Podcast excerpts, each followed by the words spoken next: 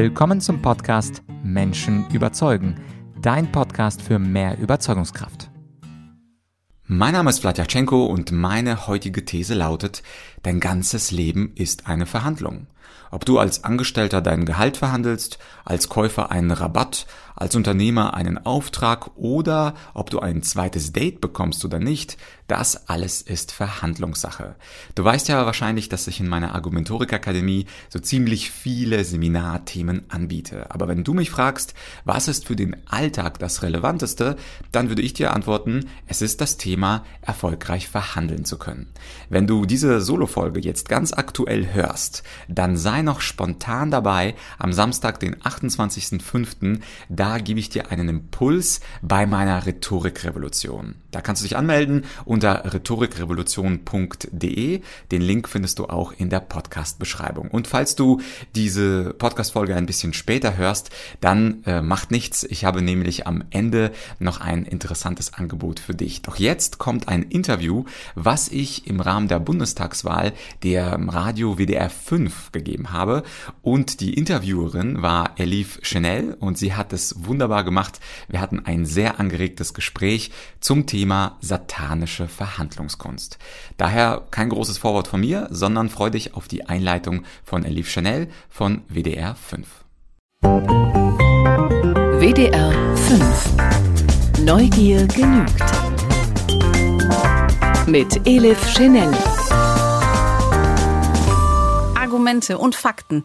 Die beiden sind nur wirklich ein ganz kleiner Teil bei Verhandlungen. Wichtig ist auch, was zwischen den Worten schwebt, wenn man sich am Tisch gegenüber sitzt und miteinander diskutiert und in Verhandlungen steht. Was zwischen den Menschen schwingt. Nerven sind gefragt, Verhandlungskönnen. Und das kann man tatsächlich lernen. Und wir beobachten gerade natürlich mit viel Spannung, wie Verhandlungen, Sondierungsgespräche im Moment auf der politischen Bühne ablaufen laufen und wollen uns ein bisschen mehr Wissen drauf schaffen. In der WDR 5 Redezeit ist jetzt mein Gast Wladislav Yachtschenko. Er ist Jurist und trainiert Verhandlungskunst. Herzlich willkommen, Wladislav Yachtschenko, hier in WDR 5. Hallo? Tada! Das ist auch ein guter Start in Verhandlungskünste. Ich höre Sie nicht. Ein Leitungsproblem. Okay. Doch, jetzt höre ich Sie wieder. Ja, hallo. Hi, Sie sind bei uns. Haben Sie das jetzt gemacht, damit Sie eine bessere Verhandlungsposition haben? Natürlich. Es ist immer gut, den Verhandlungspartner etwas zu verunsichern. Das ist Ihnen ein kleines bisschen vielleicht gelungen, vielleicht aber auch nicht.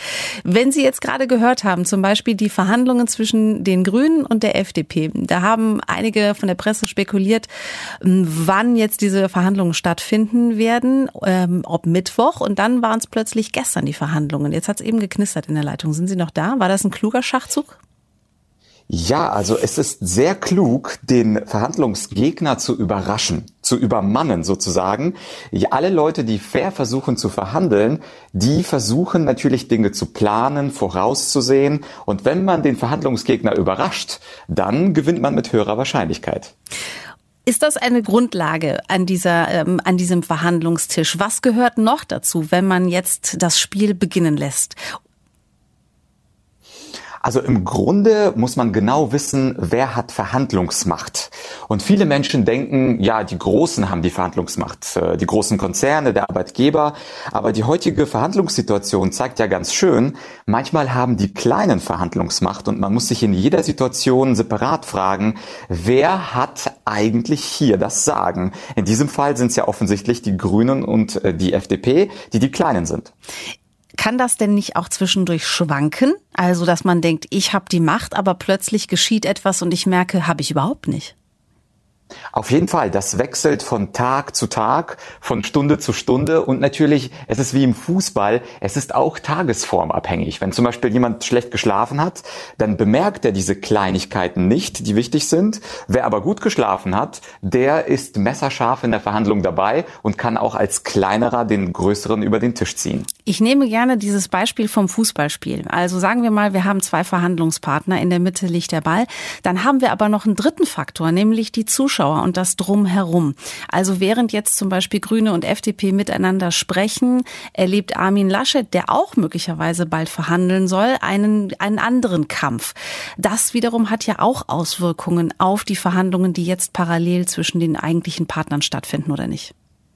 Auf jeden Fall. Also der Dritte, der Zuschauer, hat auch im Fußball und bei der Verhandlung einen großen Einfluss. Aber auch die Frage, wie viele Menschen überhaupt am Tisch sitzen. Ich saß zum Beispiel letzte Woche bei einer schönen Verhandlung. Ich habe eigentlich die ganze Zeit mit Herrn Schneider verhandelt am Telefon. Und als ich dann im Büro war, war ich plötzlich gegenübergestellt von fünf Verhandlungspartnern auf der anderen Tischseite.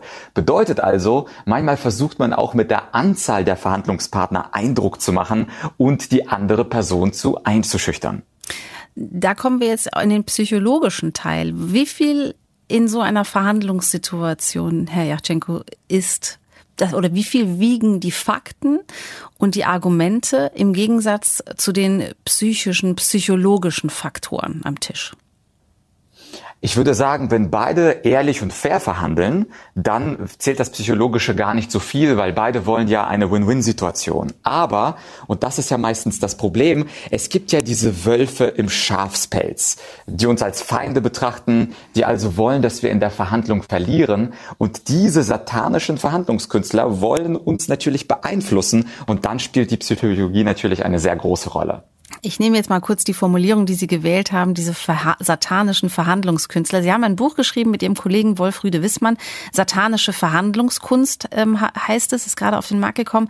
Warum wählen Sie diese biblische Formulierung der satanischen Verhandlungskunst? Ist das nicht ein bisschen dicke? Ja, es gibt nun mal böse Menschen und manchmal sind äh, Menschen böse Quadrat. Das kennt ja äh, wahrscheinlich jeder aus seinem Privatleben. Manchmal passieren unschöne Dinge, aber es gibt Leute, die uns tatsächlich als Feinde betrachten und uns vernichten wollen. Und das wollten wir eben mit diesem Titel veranschaulichen. Und gerade diese satanischen Verhandlungskünstler nutzen psychologische Tricks, wie zum Beispiel Priming, Framing, Motivated Reasoning. Da gibt es sehr viele Begriffe, die wir alle gar nicht kennen. Und wenn wir die Techniken nicht kennen, kennen, können wir uns dagegen natürlich auch nicht wehren. Ich muss zugeben, ich habe Schwierigkeiten damit zu denken, dass es abgrundtief böse Menschen gibt. Also beim Marvel Universe vielleicht, aber im normalen Alltag ähm, weiß ich nicht. Habe ich jetzt ein bisschen Schwierigkeit. Sagen wir mal so, alle haben Interessen und vielleicht bin ich ja gerade aus der Perspektive meines Gesprächspartners das äh, Böse schlechthin.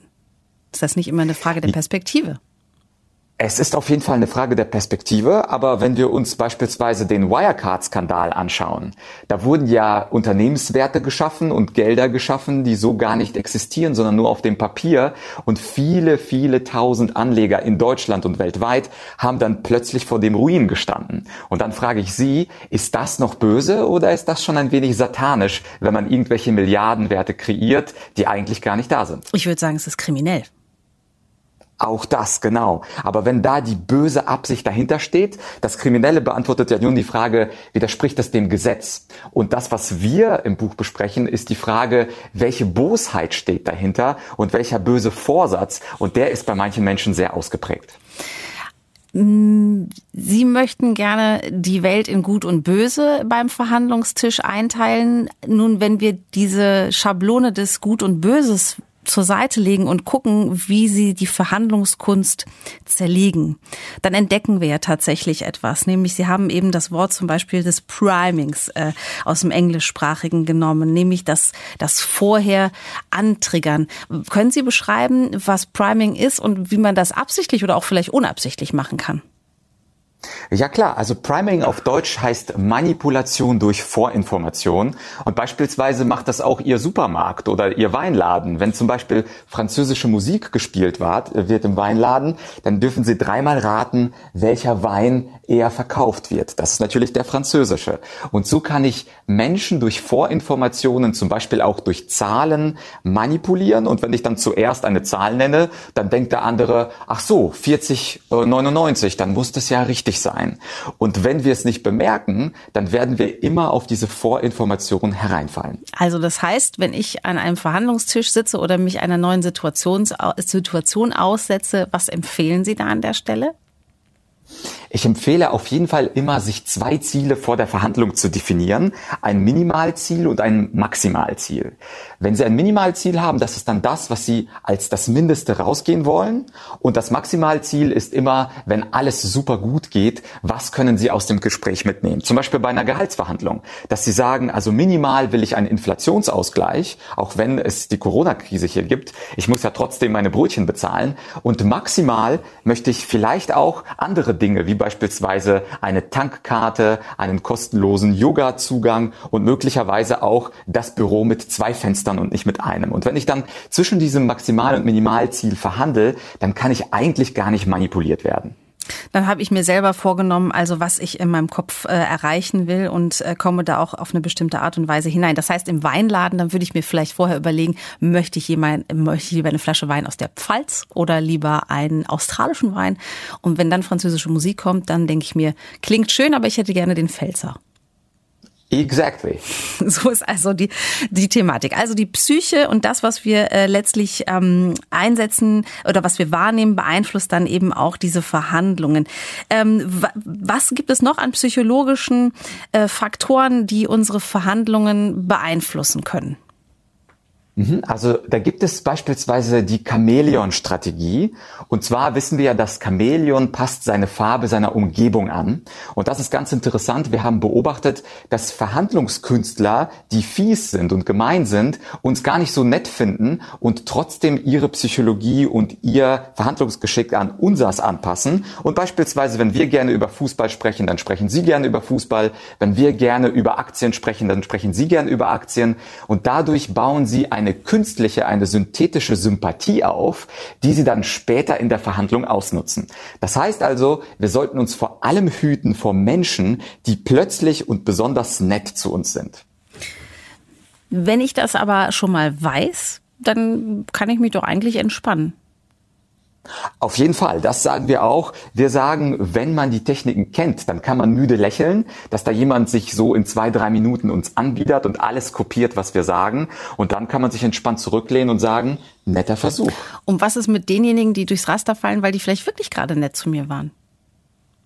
Ja, äh, in diesem Fall sind das ja meistens Menschen, die äh, wir gut kennen. Also wir sprechen jetzt nicht über Freundschaften oder einfach ein Tennismatch am Wochenende, sondern da, wo es um Geld oder um Zeit geht. Da, wenn jemand eine Chamäleon-Strategie anwendet, da wird es eben gefährlich. Aber wenn ich meinen 20-jährigen Freund, mit dem ich schon seit der Schulzeit befreundet bin, zu einem Tennismatch verabrede und der ist nett zu mir, der hat ja alle Gründe dafür. Anders ist es dann, wenn ich dann plötzlich mit meinem Chef verhandle und der gibt mir morgen ich einen Donut. Vor dem Gespräch lobt er mich noch für das Projekt. Und dann habe ich irgendwie schlechtes Gewissen, in der Gehaltsverhandlung um 16 Uhr wirklich hinter meinen Forderungen zu stehen. Also diese Menschen meinen wir, wo es um Geld oder um Zeit geht. Mhm. Sie hatten jetzt eben diesen ähm, Faktor auch ähm, ähm, des Primings, also dieses äh, vorher etwas äh, an Stimmung kreieren, um dann anschließend die Früchte einzutragen, ähm, formuliert. Es gibt aber auch ähm, Situationen, wo zum Beispiel künstlicher Druck hergestellt wird. Also wenn ich jetzt nochmal auf die Verhandlungen in Berlin schaue, ähm, könnten natürlich die kleineren Parteien zu den größeren äh, Partnern sagen, du, also wenn du das nicht machst, der andere macht das auf jeden Fall. Und dadurch habe ich natürlich ähm, eine andere, ja, ein anderes Gewicht auf meiner Seite liegen. Ähm, wie, wie kann man diese Strategie formulieren? Also hier wird offensichtlich mit Druck gearbeitet und wir haben gesagt, dass im 20. Jahrhundert eher mit psychologischem Druck gearbeitet wurde und im 21. Jahrhundert wird eher mit Sympathien gearbeitet. Aber was Sie gerade ansprechen, ist ja diese psychische Drucksituation. Also früher wurden beispielsweise Bewerber oder auch Mitarbeiter auf einen kleineren Stuhl gesetzt oder sie wurden gegen die Sonne gesetzt, damit die Sonne sie blendet oder man hat denen kein Wasser angeboten, damit sie sich einfach unwohl fühlen. Und das Ganze Ganze kann man auch natürlich dadurch herstellen, dass die Verhandlung unnötig in die Länge gezogen wird. Und viele politische Verhandlungen finden ja bis weit nach Mitternacht statt. Und damit will man seinen Verhandlungspartner zermürben. Das ist quasi die Strategie des 20. Jahrhunderts, wo man unschön miteinander umgeht. Und das funktioniert dann auch. Aber nochmal, wenn man die Techniken kennt, kann man sich gegen sie wehren. Was könnte man denn wehren? Also zum Beispiel, wenn ich jetzt zu meiner Chefin gehe und sage, hör mal, ich brauche hier ein bisschen mehr Geld. Und dann sagt sie, gib es nicht. Und wenn du das nicht machst, es gibt hier ganz viele draußen, die das gerne machen möchten. Was habe ich denn da in der Hand? Also was wir auf jeden Fall immer in der Hand haben, ist die Tatsache, dass ein neuer Job ja erstmal besetzt werden muss und die Erfahrung, die Sie jetzt persönlich mitbringen, ja von der anderen Person erstmal aufgeholt werden muss. Insofern ist es immer wichtig, seinen eigenen Wert zu kennen. Und das Zweite, was immer in der Verhandlung wichtig ist, sind die Alternativen. Das bedeutet, wenn also Ihre Chefin sagt, na ja, es gibt viele Leute, die es machen können, dann blöfft sie, weil so gut wie Sie sind ja nicht viele Moderatoren. Wenn Sie aber gleichzeitig noch sagen, dass ein anderer Sender mir 15 Prozent mehr anbietet und Sie haben wirklich dieses Angebot, dann ent entscheiden oder lassen Sie eine Drucksituation entstehen und diesen Wert, den muss man sich eben selbst bewusst sein und wer seinen Wert nicht kennt, der sollte eine Tasse Tee trinken und sich ganz genau überlegen, was habe ich als Moderatorin, was habe ich als Verhandlungstrainer, den 100 andere nicht haben. Also in großem Selbstbewusstsein dahingehen, tatsächlich im Sinne von Bewusstsein äh, seines eigenen Wertes auch. Ist das jetzt übertragen auf die Situation in Berlin eine ganz ähnliche Situation, dass die Kleinen sehr genau wissen, ist das Ihr Eindruck, was ihr Wert ist? Ganz genau. Also die beiden kleinen Parteien wissen ja, ohne sie gibt es keine Regierung und deswegen sind sie ja die starken Verhandlungspartner, obwohl sie beide insgesamt vielleicht nicht mal 30 Prozent haben. Und das ist immer das Schöne zu wissen, der andere ist abhängig von mir. Auch der große Scholz oder der etwas kleinere Laschet können ohne uns kein Kanzler sein. Und das wird man immer äh, sich fragen, wenn man in eine Verhandlung reingeht. Erstens, was ist mein eigener Wert? Und zweitens, wo ist die Abhängigkeit der Gegenseite. Auf Englisch nennt man das Leverage, also der Hebel. Und das, wenn man sich das in wichtigen Situationen äh, überlegt, zum Beispiel in der Gehaltsverhandlung oder möglicherweise eine andere wichtige private Verhandlung, soll es ein weiteres Kind geben, ja oder nein? Als Ehemann oder Ehefrau könnte man sich ebenfalls überlegen, was ist hier mein großer Hebel? Das, das kann man tatsächlich in Ihrem Buch auch lesen, auf dieser persönlichen Ebene. Ist es, ist es zwischenmenschlich angebracht, Verhandlungsstrategien anzuwenden?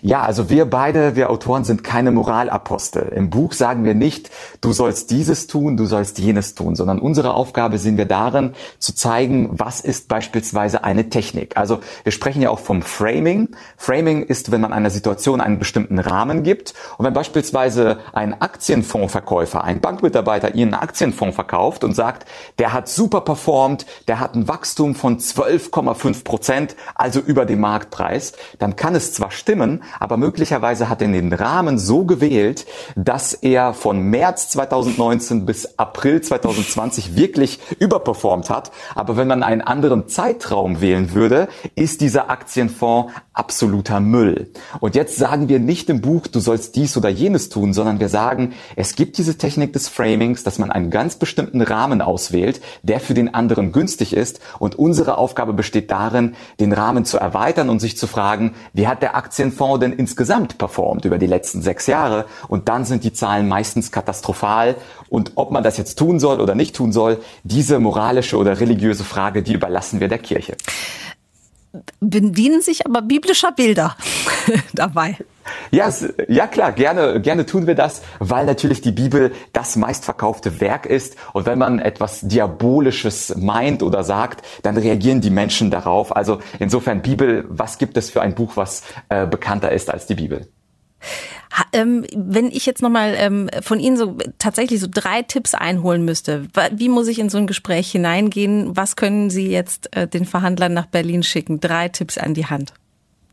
Ja, Tipp Nummer eins ist Minimalziel und Maximalziel immer vorher definieren. Wenn man nicht das Minimalziel bekommt, einfach weggehen vom Verhandlungstisch und nicht weiter verhandeln.